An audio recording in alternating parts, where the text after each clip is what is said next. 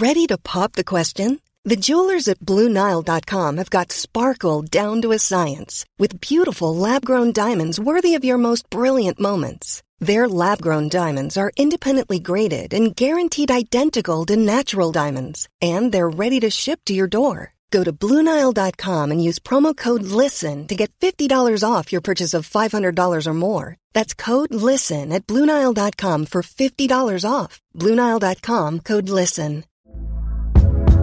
Hey there, it's Michelle Norris. I'm host of a podcast called Your Mama's Kitchen. When I travel, I'm usually looking for a way to find a taste of home when I'm not at home. And one of the things I love to do when I am at home is entertain. And Airbnb allows me to do that. When I was in California recently, I rented a house that had a great kitchen. And when we were sitting around the table, we were all thinking, we're in someone else's house. Someone could be in all of our homes as well.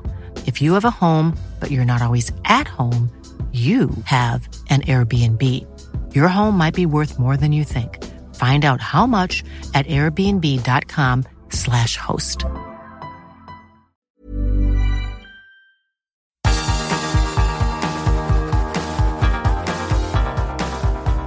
Universo Premier, tu podcast de la Premier League. Con Álvaro Romeo, Leo Bachanián y Manuel Sánchez. Hola, ¿qué tal? Reciban un cordial saludo desde Londres de Álvaro Romeo. Están ustedes en Universo Premier. Gracias por renovar sus votos con este programa. El espacio de hoy se centrará mayormente en la Liga de Campeones. Hablaremos de un Bayern sepultado por la nieve y por los goles de Mbappé. De la brújula de Tony Cross, quien además de apuntar al norte sabe que también puede apuntar ya hacia Vinicius, del triunfo por la mínima del Manchester City y de un Mason Mount que no solo golea, sino que aspira a liderar al Chelsea de aquí a 10 años vista. También hablaremos, hoy de forma tangencial, que la Champions manda, de cómo va la Premier League, que es lo que nos da de comer al fin y al cabo. No les hago esperar más. Arrancamos.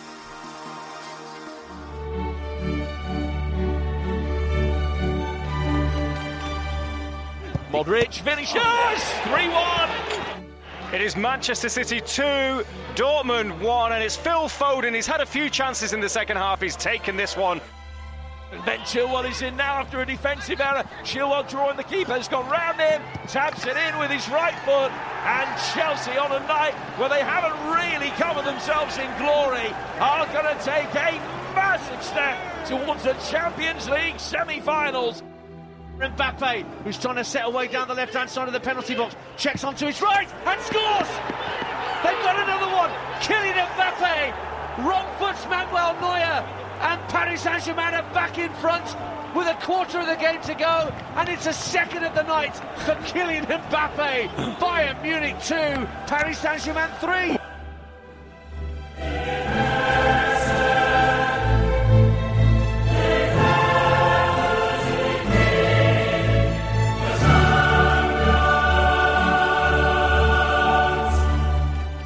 A mi lado tengo a Manuel Sánchez y a Leo Bachanian. Hola, ¿qué tal? Hola chicos, ¿qué tal? Muy buenas. Hola, ¿qué tal?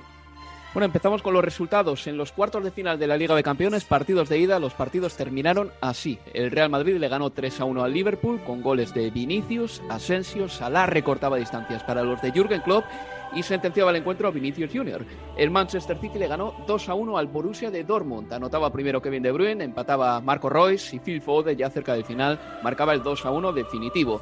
El Bayern de Múnich perdió en casa por 2 a 3 frente al Paris Saint-Germain en lo que fue una reedición de la final de la Liga de Campeones de 2020. Mbappé y Marquinhos anotaron los dos primeros tantos del equipo de Pochettino, Choupo-Moting y Müller empataron la contienda y Mbappé antes del minuto 70 anotó el 2 a 3 que se lleva al Paris Saint-Germain al partido de vuelta. Y en el estadio Ramón Sánchez Pizjuán del Sevilla, el Porto y el Chelsea se midieron con victoria para los Blues por 0 goles a 2. Anotaron Mason Mount y Chilwell. El lunes en la Premier League hay que recordar que también hubo partidos. El Everton empató uno con el Crystal Palace, anotó James Rodríguez, que retornaba a los campos, empataba Batshuayi y el Wolverhampton cayó 2 a 3 con el West Ham United. Lingard, Fornals y Bowen marcaban los goles del West Ham United rapidito y ya en la segunda parte de Donker y Fabio Silva marcaron, pero la remontada del equipo de Nuno Espíritu Santo no llegó, lo que significa que el West Ham United ahora es cuarto en la clasificación y estamos prácticamente a mediados de abril. Vamos ya con la Liga de Campeones, si os parece. Eh, ha habido muchos jugadores que han marcado la diferencia en esta jornada de martes y miércoles. ¿Con quién os quedáis, Manuel, Leo? Porque hay, como digo, Vinicius, Cross, De Bruyne, Mbappé, Neymar, Keylor Navas, todos ellos hicieron partidos buenísimos. Sí, yo me quedo el nombre propio con eh, Tony Cross, realmente, pero bueno, tiene que ver con, gustos eh, personales también, imagino, pero es que fue una delicia, eh, una delicia verlo jugar ante el Liverpool el otro día allí en el Alfredo Di Stefano. Es verdad, le otorgaron demasiadas libertades para hacer lo que mejor hace, pero es que de verdad a mí me, encantó verle jugar, ¿no? Y después, eso como nombre propio, como partido, sin duda me quedo con el Bayern Múnich PSG y con el asterisco. Por favor, usen ese partido para no cambiarle el formato a la competición. Manuel. Me, sorprende que los nombres que nos has dado no mencionaras a Navi Keita, pero bueno. Eh, A mí, sinceramente, me parece complicado quedarme con, uno solo de ellos porque todos nos han dado cosas diferentes. El, partido de Cross en la dirección del Real Madrid fue fantástico, Vinicius en la definición fue, fue, fue maravilloso y sorprendente. Eh, el partido de Mbappé de ayer es brutal por el hecho de que prácticamente ayer el PSG eran él, Neymar y, y, y Keylor Navas, sacando a flote un partido en el que el PSG por fin se agarró y luchó como, como a lo mejor se le pedía en otras ocasiones y ante un Bayern de Múnich que fue muy superior lograron sacar un resultadón de, de Alemania. Y, luego Kevin De Bruyne. Y Kevin De Bruyne incluso mira para ser un poquito más indie sabes y menos mainstream dentro de todo esto Jude Bellingham en el partido del Borussia Dortmund que todo el mundo esperaba Haaland, Haaland, Haaland y al final Jude Bellingham fue el que creó ocasiones el que, el que al que le anularon un gol que es cuanto menos discutible y, que acabó brillando incluso más que, el noruego en un partido contra el Manchester City que no está, que no deja del todo muerto al, al, Dortmund. Me voy a quedar con otro jugador también, del que luego además quiero hablar, Kingsley Coman, eh, que me parece que estuvo percutiendo por su costado todo el rato en el partido y que se ha convertido en uno de los mejores extremos del mundo. Eh, ha sido también una semana en la que muchos jugadores que no estaban participando en la Liga de Campeones en Twitter han mostrado su predilección por otros compañeros de profesión. Por ejemplo, Declan Rice, del West Ham United, eh, dijo sobre Tony Cross. Ver a Tony Cross es muy especial. Jack Grealish, del Aston Villa, sobre Kevin De Bruyne. El pase final de Kevin De Bruyne es increíble. Y Gonzalo Villar, jugador de la Roma, que todavía está jugando en la Europa League, eh, retuiteó un vídeo de Tony Cross eh, contra el Liverpool, unos highlights del jugador alemán. Eh, hay futbolistas que no tienen ningún remilgo en pregonar sus gustos, como por ejemplo James Madison, que ya se ha declarado en otras ocasiones admirador de Andrei Arsabin, de Neymar. ¿Recordáis vosotros algún caso particular de jugadores en activo admirando a otros jugadores en activo también? Yo, comentaba fuera de micrófono el caso de Álvaro González y de, y de Neymar. aparte, de, aparte de esa admiración mutua que se profesan esos dos jugadores, ¿alguno más, Manuel? Yo, yo, yo, no recuerdo ninguno, pero sí que me parece interesante esto y ahora dejo hablar a, Leo, que seguro que se acuerda de alguno, porque significa que es el jugador el que lleva la cuenta de Twitter y no una agencia de, de representación y me parece curioso. Es verdad. No, no confíes tanto en mi memoria, Manu, eh, que no me acuerdo puntualmente de, de, algún gesto de apreciación de un futbolista en activo para algún colega, pero sí es verdad que con Messi, sobre todo, han sucedido en varias oportunidades cuestiones parecidas, pero me quedo con una cuestión, las ganas que deben tener jugadores como Grealish y Rice justamente de verse ellos disputar una Champions también a partir de los tweets que hicieron. Y también me quedo con el hecho, Leo, de que no están saliendo de fiesta, que están viendo la Champions porque todavía tenemos que quedarnos en casa. Vamos a hacer una pausa y nos metemos ya de lleno con la Liga de Campeones. Universo Premier, tu podcast de la Premier League.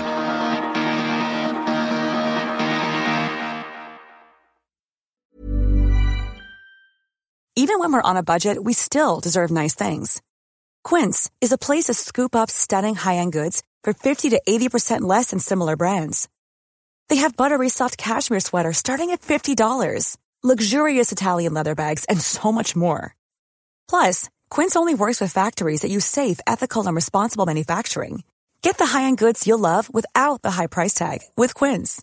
Go to quince.com slash style for free shipping and 365-day returns. Mom deserves the best, and there's no better place to shop for Mother's Day than Whole Foods Market. They're your destination for unbeatable savings, from premium gifts to show-stopping flowers and irresistible desserts. Start by saving 33% with Prime on all body care and candles. Then get a 15-stem bunch of tulips for just $9.99 each with Prime. Round out Mom's menu with festive rosé, irresistible berry chantilly cake, and more special treats. Come celebrate Mother's Day at Whole Foods Market. Hey there, it's Michelle Norris. I'm host of a podcast called Your Mama's Kitchen. When I travel, I'm usually looking for a way to find a taste of home when I'm not at home. And one of the things I love to do when I am at home is entertain. And Airbnb allows me to do that. When I was in California recently, I rented a house that had a great kitchen. And when we were sitting around the table, we were all thinking, we're in someone else's house. Someone could be in all of our homes as well. If you have a home, but you're not always at home, you have an Airbnb. Your home might be worth more than you think. Find out how much at airbnb.com/slash host.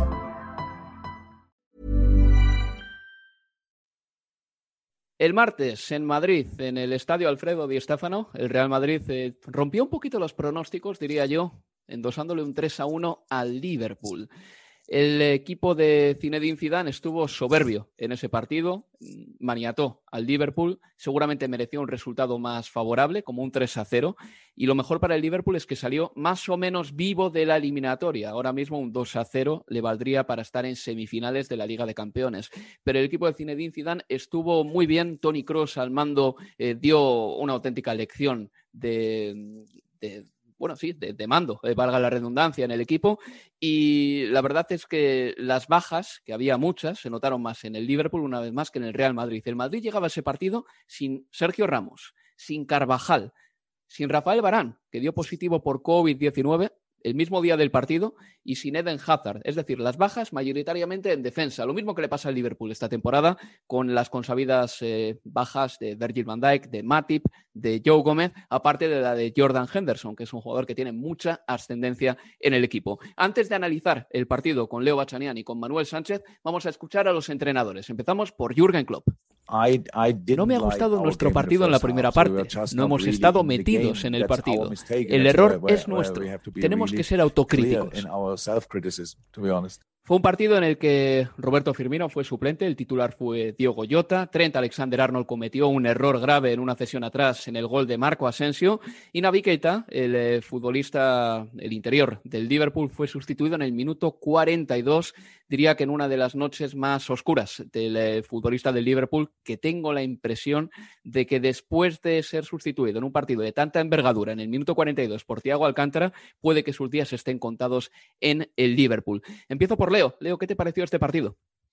A ver, eh, yo creo que partidos de este calibre en general, ¿no? Solemos decir que se definen o se decantan por, por márgenes eh, muy pequeños, ¿no? Que allí donde hay paridad, un, detalle inclina la balanza, ¿no? De hecho, el último encuentro entre ambos, que había sido la final de Kiev, con idéntico resultado a favor del Madrid, fue uno de esos partidos. Los errores de Carius fueron ese margen que sepultó a unos y elevó a otros. Pero el martes en el Alfredo y Stefano, yo creo que el 3 a 1 del Madrid no fue por detalles. Realmente la realidad es que el Liverpool fue superado ampliamente en todas las facetas del juego.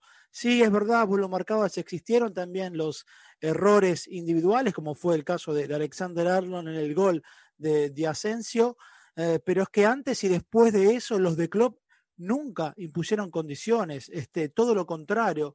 Y eso, ante una bestia de la Copa de Europa, de la Champions League, como lo es el Real Madrid, se termina pagando en, en bitcoins, ¿no? Y cuando tenés un futbolista como Tony Cross en estado imperial, y también eh, más allá ¿no? de esta cuestión de la fábula del huevo o, la gallina, digo, Cross es de los mejores mediocampistas de, de, su generación, pero cuánto de cómo llevó el ritmo del partido tuvo que ver también con la libertad con la que lo dejaron recibir, observar y, ejecutar, porque Keita en sus fatídicos para él, en su carrera en el Liverpool, 42 minutos en cancha, nunca estuvo cerca realmente de, de, del alemán en la presión. Y es verdad, vos mencionabas otro ausente, Álvaro Firmino. Yo creo que en la previa eh, no había demasiado espacio para quizás para criticar que no estuviera Firmino como titular por el nivel actual de él, pero era imposible no pensar que en esa zona donde Cross recibía siempre libre, era la zona donde Firmino suele dejar su sello en la primera presión del Liverpool.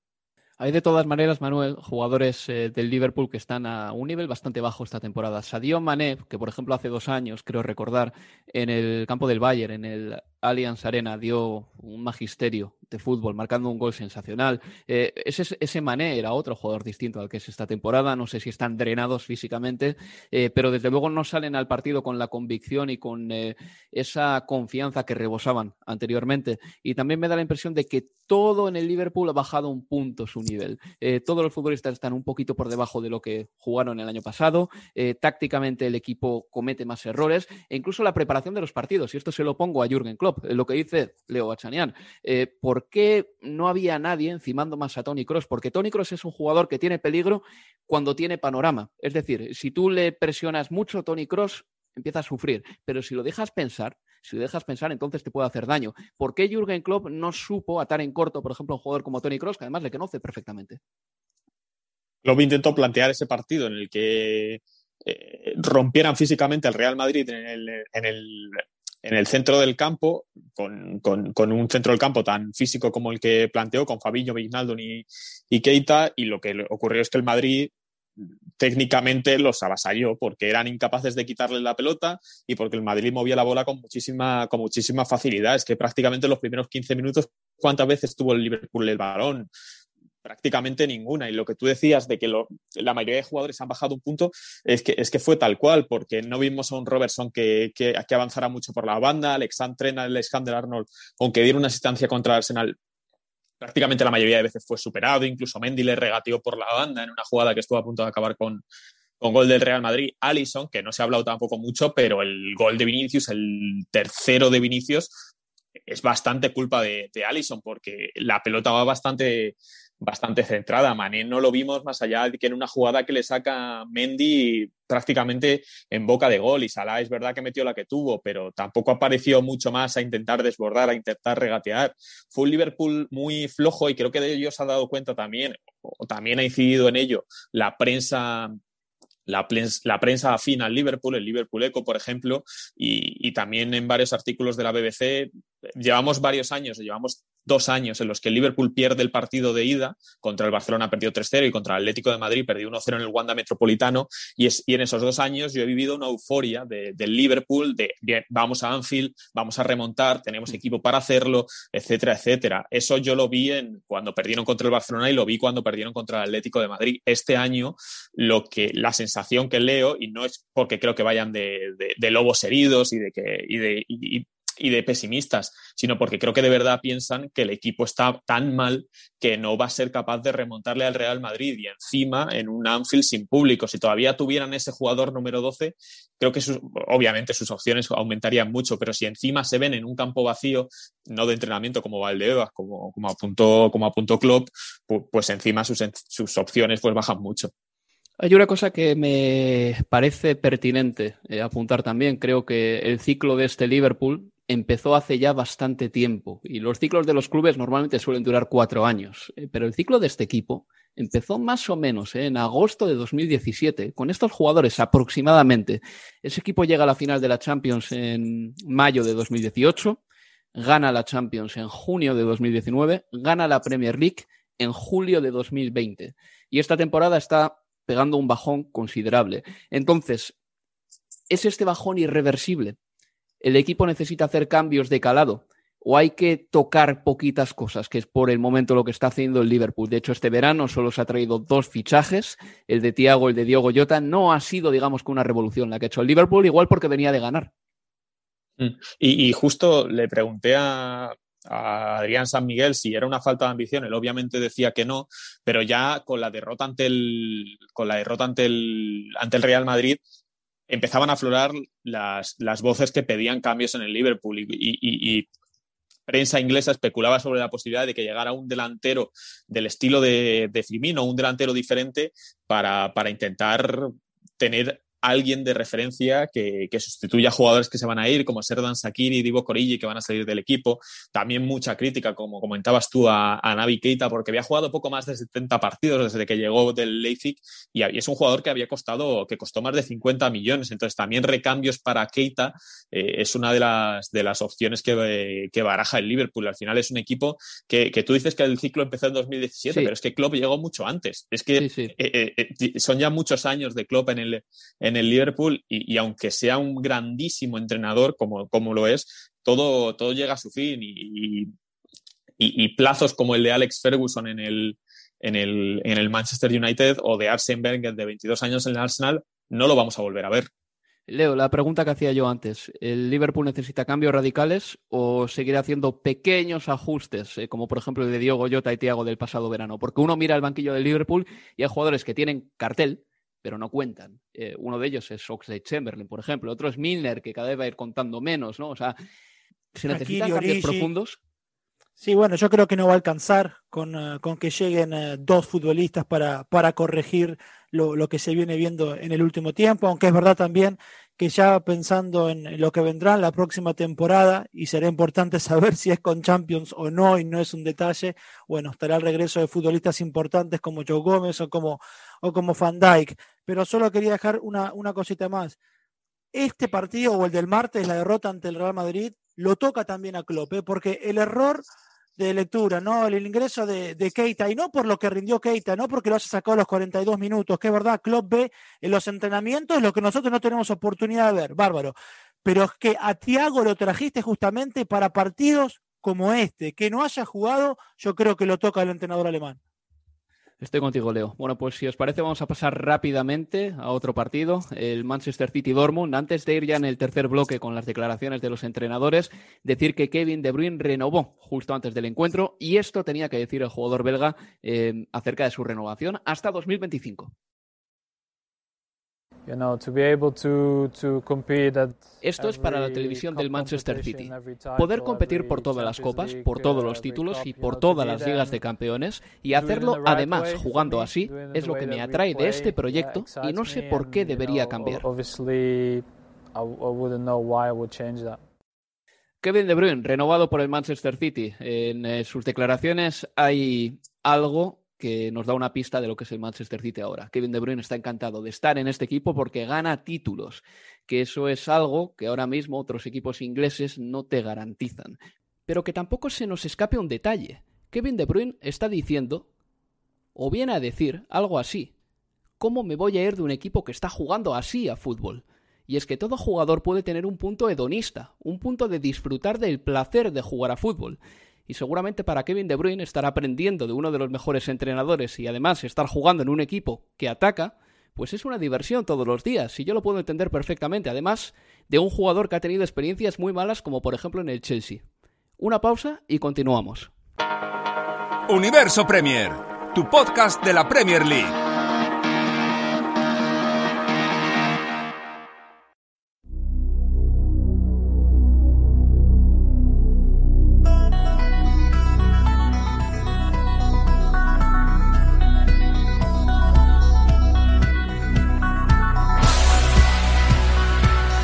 En Universo Premier.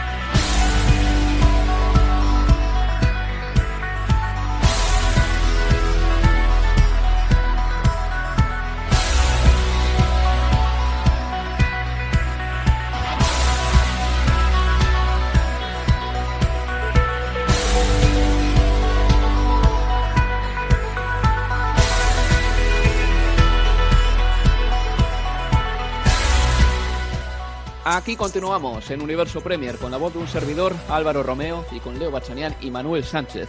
Estábamos hablando de la Liga de Campeones y también de la renovación de Kevin De Bruyne. Manuel Sánchez tiene unos datos que darme sobre la renovación del jugador belga porque no se ha llevado en condiciones, em, vamos a decir que normales, sino que Kevin De Bruyne está atendiendo a una serie de parámetros muy hondos y muy profundos para pedir un salario determinado, Manuel. Sí, lo normal es que los futbolistas pues eh, utilicen a un agente que sería la persona que negocia con el club para, para, llegar a un acuerdo sobre su salario y bonus y etcétera.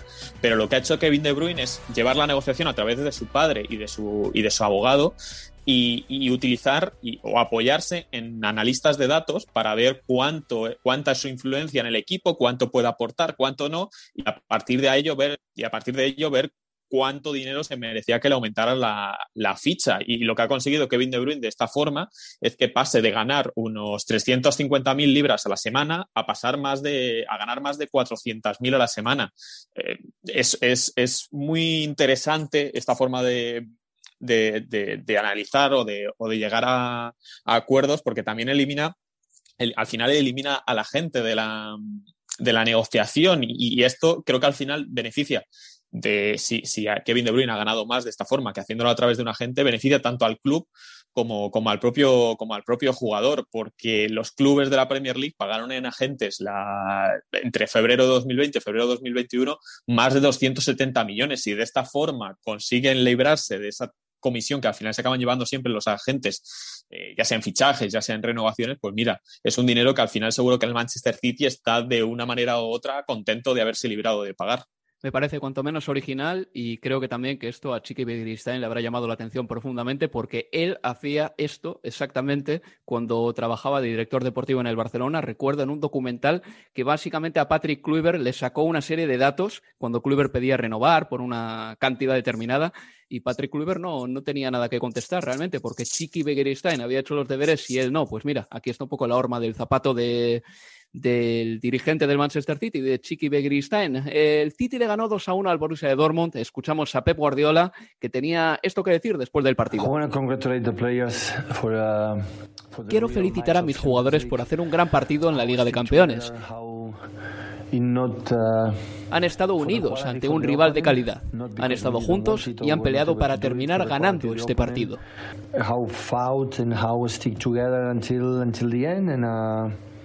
Un Manchester City que bien pudo haber empatado el encuentro porque le anularon un gol a Jude Bellingham, el jugador inglés del Borussia de Dortmund. Leo, no sé si para ti ese gol tuvo que haber subido al marcador.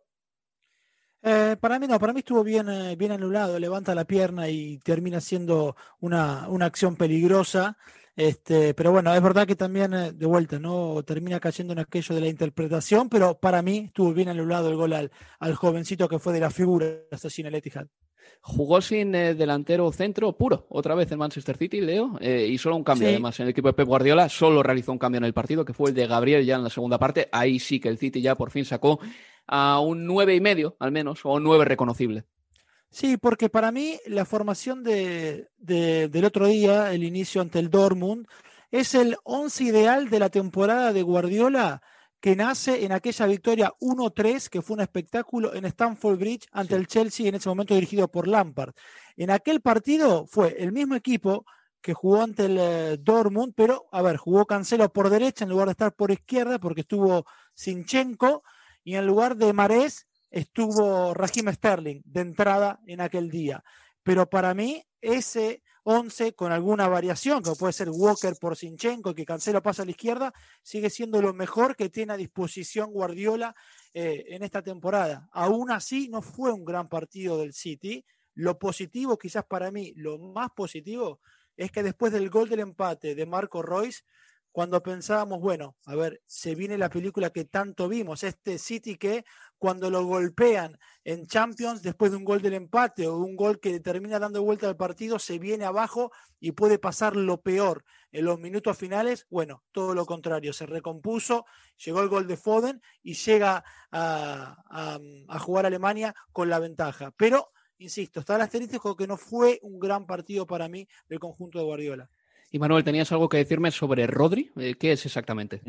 Sí, un par, de, un par de apuntes. Uno que es curioso que Guardiola utilizara solo un cambio en el partido cuando hace tres días estaba criticando a la UEFA y a la FIFA por el calendario de, partidos y por, y, por la, y por la cantidad de encuentros que juegan y los cambios, etcétera, pero luego llega un partido de Copa de Europa en el que puede utilizar cinco cambios y solo utiliza uno. Eso también es, es un poco contradictorio.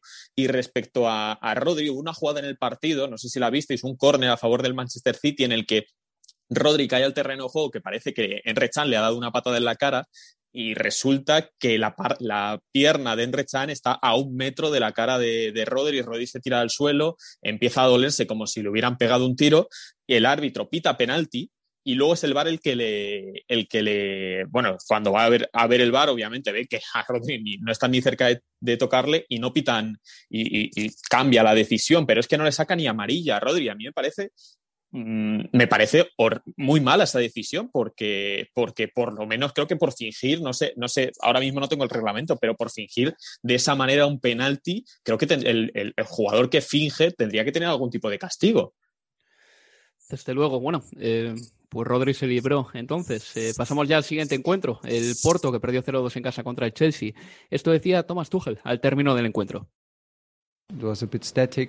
Nuestro juego ha sido un poco estático, pero nuestra finalización ha sido muy certera. Mason Mount tiene la calidad para marcar goles como el que ha marcado, y anotar en unos uh, cuartos de final es un gran paso adelante para él uh, y una gran ayuda para el equipo. Me alegro por él. El partido vino precedido por una pelea entre Kepa y Rudiger eh, durante la semana. Thomas Tuchel ya admitió que esa pelea tuvo lugar, lamentó la filtración de esa pelea y dijo también que no va a emprender una caza de brujas para saber quién ha sido el topo ni el chivato.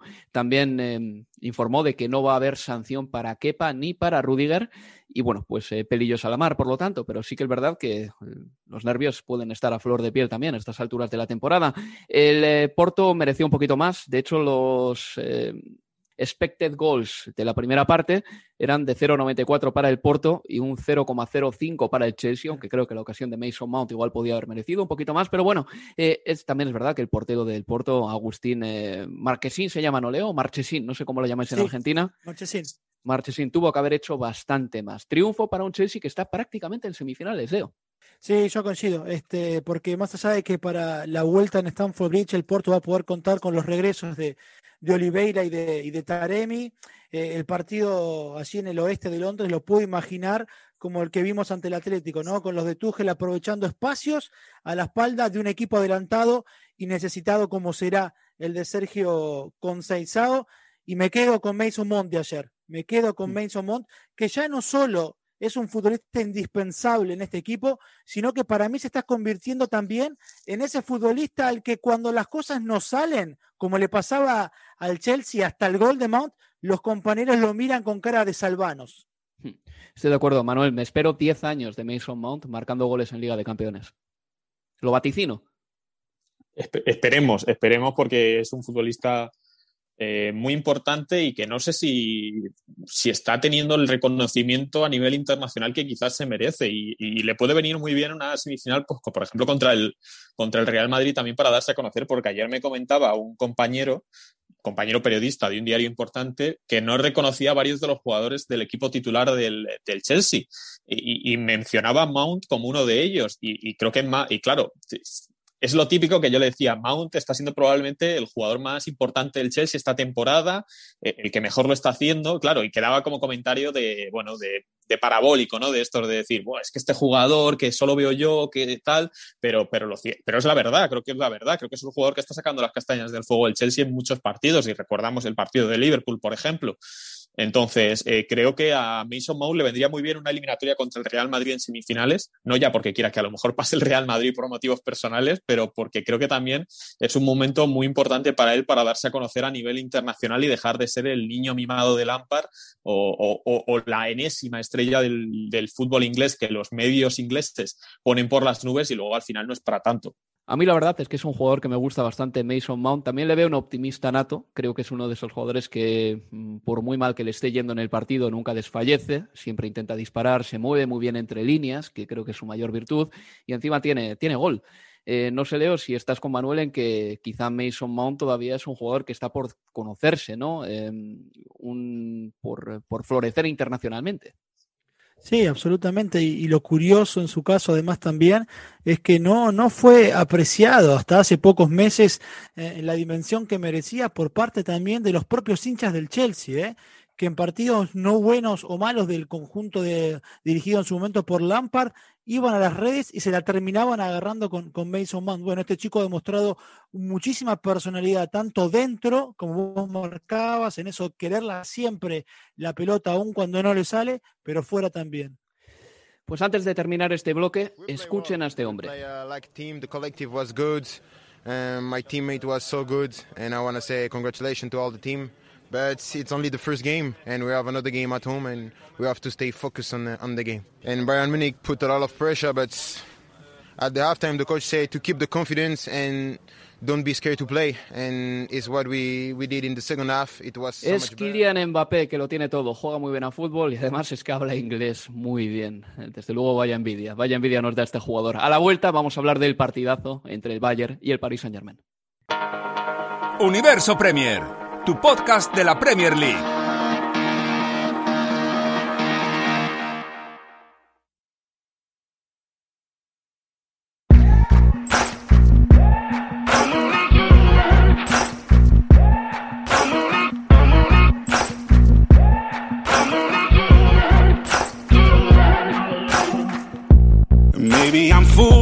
Maybe I'm blind, thinking I can see through this and see what's behind. Got no way to prove it, so maybe I'm lying.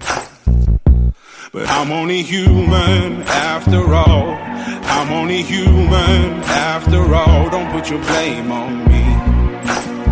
Don't put your blame on me. Ya estamos en el último bloque de Universo Premier. El partido entre el Bayern y el Paris Saint-Germain, que terminó con victoria por 2 a 3 para los parisinos, es personalmente el mejor partido que he visto esta temporada. El equipo eh, titulaba mm, en su crónica del partido Servida en frío, literalmente. La venganza se sobreentiende porque el Bayern de Múnich le ganó al Paris Saint-Germain hace no demasiados meses la final de la Liga de Campeones. Es un partido que se jugó sin excusas, sin miedo. Y creo que el fútbol esta temporada se nos ha afeado un poquito porque no tiene gente en los campos y el Bayern eh, nos regaló un partido a pecho descubierto en el que enseñó sus virtudes aún a riesgo de exponer sus defectos. Y esto es lo que yo creo que necesita el fútbol a día de hoy, sobre todo cuando no hay fans, equipos que quieran divertir y que expongan sus carencias, pero también sus virtudes. Fue un partido jugado bajo una copiosa nevada, con un equipo desbocado y sin frenos, con otro con los intérpretes idóneos para salir a la contra, como Neymar y Mbappé. Em, con un goteo de bajas, eh, Goretzka, Marquinhos, Sule, que agregó un poco de tintes bélicos al partido y un resultado que deja abierta la eliminatoria. Leo, me lo pasé genial viendo el Bayern París Saint Germain y creo que esta eliminatoria todavía eh, no está finalizada. Eh, la última página no está escrita, ni mucho menos. Sí, yo es que realmente la, veo abierta también. De hecho, ayer de no, de no ser por, por Navas, probablemente estábamos hablando de, de otro resultado va a ser realmente un, partidazo. Yo creo que eh, la previa y el día mismo del partido nos vamos a estar comiendo las uñas por porque llegue y, creo que va a ser quizás el, seguramente lo es, el examen más importante de este corto proyecto por el momento de Mauricio Pochettino allí en el, en el PSG. Va a ser un partido enorme, no tengo dudas, pero no está decidido para nada. Neymar y Mbappé, Manuel, tienen una autonomía que al margen del partido que es increíble. Hacías tu mención anteriormente. Mira, desde la 17-18, eh, su primera temporada juntos, se han dado 10 pases en Champions que han acabado en gol. Eh, es decir, tienen el récord. Es la mejor pareja de la Liga de Campeones desde que juegan juntos, eh, por encima, por ejemplo, de Messi Suárez, ¿no? Por decir una reconocible. Es eh, increíble realmente lo que pueden hacer entre ellos, esa autarquía que tienen para, básicamente, entre los dos, atacar a defensas. Y es increíble la capacidad que tiene el PSG para juntar un ataque brutal, Mbappé y Mardi María, con algunos jugadores en defensa que de verdad que yo no sé si lo hacen a posta o tienen que pagar algo, o tienen que hacer un cupo de jugadores que, no, que no serían titulares igual en ninguno de los otros equipos que están en estos cuartos de final de la Champions League. ¿eh? Pero tenía bajas ¿eh? también, Manuel. ¿No crees que Bernat, Florenzi, Curzaba, a ver, podrían haber jugado, Berrati, Paredes? Pero sí, entiendo lo que dices también. Hay jugadores a veces que dices, ¿qué hace Kimpembe, por ejemplo, jugando en este equipo? Es que Kimpembe, es uno de los ejemplos más claros. Y ya no es que pase un año, es que al final es un año y otro que ver jugadores en, el, en la defensa del PSG o en el centro del campo que dices, pero ¿cómo puede ser que no estén invirtiendo un poquito más, solo un poquito más, en, ese, en esas posiciones clave? Porque con un central de garantías, que yo creo que el PSG podría haberlo fichado. Eh, el verano pasado no podrían haber fichado a Rubén Díaz, por ejemplo, ellos. Eh, o como uno así que se me ocurre que, que se movió de equipo.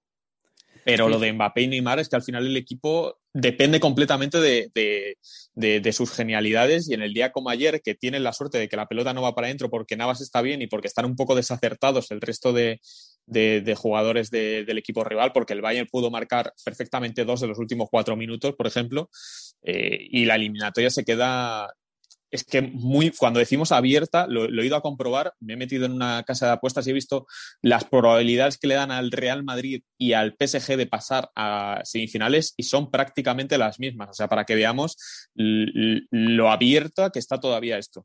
Sí, yo creo que las expectativas con el Liverpool son exageradas, pero con el Bayern son absolutamente merecidas. Es que disparó 31 veces eh, a la portería de Keylor Navas. Y Leo, mira, un dato ¿eh? de Martí Perarnau, te acordarás, el autor de Herpep, que está muy bien informado además. Dice que Coman hizo 105 sprints de entre 5 y 8 metros a velocidad máxima. Y para que entendamos la magnitud de estos datos, Dice también que Robén y Ribery eran capaces de hacer de 60 a 65 sprints por partido. Coman hizo 105. No, sí, una barbaridad. Y, de hecho yo creo que si, por ejemplo, Leroy Sané estuviera en el Bayern Múnich a nivel que supo mostrar en sus mejores momentos de, del City, el Bayern Múnich por banda sería imparable entre Sané y Coman. Pero bueno, hoy yo creo que Coman está por encima de lo que está haciendo eh, el alemán que no termina de fluir en su juego en el conjunto bávaro. Bueno, pues esto ha sido todo por nuestra parte aquí en Universo Premier. Eh, tenemos que recordar que este fin de semana tenemos Premier League, que emitiremos el partido entre el Crystal Palace y el Chelsea del sábado a las cinco y media, hora local, y que en la clasificación de la Premier League el City es líder con 74 puntos, 14 más que el segundo, que es el Manchester United. Ahora mismo entrarían en Champions el United, el Leicester City y el West Ham United. Sí, el West Ham United, que es cuarto, también están optando todavía a la Champions el Chelsea, el Tottenham, el Liverpool y el Everton. Y por abajo descenderían el Fulham, el West Bromwich Albion y el Sheffield United. Eh, Manuel Leo, cuando los programas tienen tanto contenido, no nos da tiempo para más, pero ha sido un placer estar con vosotros, como siempre. Un placer, chicos. Hemos tenido tiempo para hablar de Thomas Muller, pero bueno, ya, ya lo, lo, hablaremos otro día. Seguro que sí. A ver, Thomas Muller nos va a dejar temas de conversación de aquí hasta, hasta 2025 tranquilamente, así que no te impacientes, Manuel. Y les recuerdo lo dicho, que nos podrán escuchar con la retransmisión del Crystal Palace Chelsea y también que este fin de semana emitiremos un Universo Premier en el que hablaremos de la Europa League y de los primeros partidos de la jornada. Hasta entonces, pásenselo muy bien. Un abrazo. Adiós.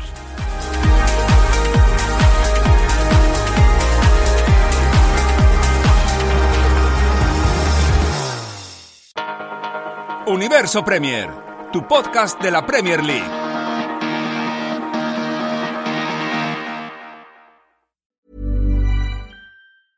A lot can happen in the next three years. Like a chatbot may be your new best friend but what won't change? Needing health insurance. United Healthcare Tri Term Medical Plans are available for these changing times. Underwritten by Golden Rule Insurance Company, they offer budget friendly, flexible coverage for people who are in between jobs or missed open enrollment. The plans last nearly three years in some states, with access to a nationwide network of doctors and hospitals. So, for whatever tomorrow brings, United Healthcare Tri Term Medical Plans may be for you. Learn more at uh1.com. Mom deserves the best, and there's no better place to shop for Mother's Day than Whole Foods Market. They're your destination for unbeatable savings, from premium gifts to show stopping flowers and irresistible desserts. Start by saving 33% with Prime on all body care and candles. Then get a 15 stem bunch of tulips for just $9.99 each with Prime. Round out mom's menu with festive rose, irresistible berry chantilly cake, and more special treats. Come celebrate Mother's Day at Whole Foods Market.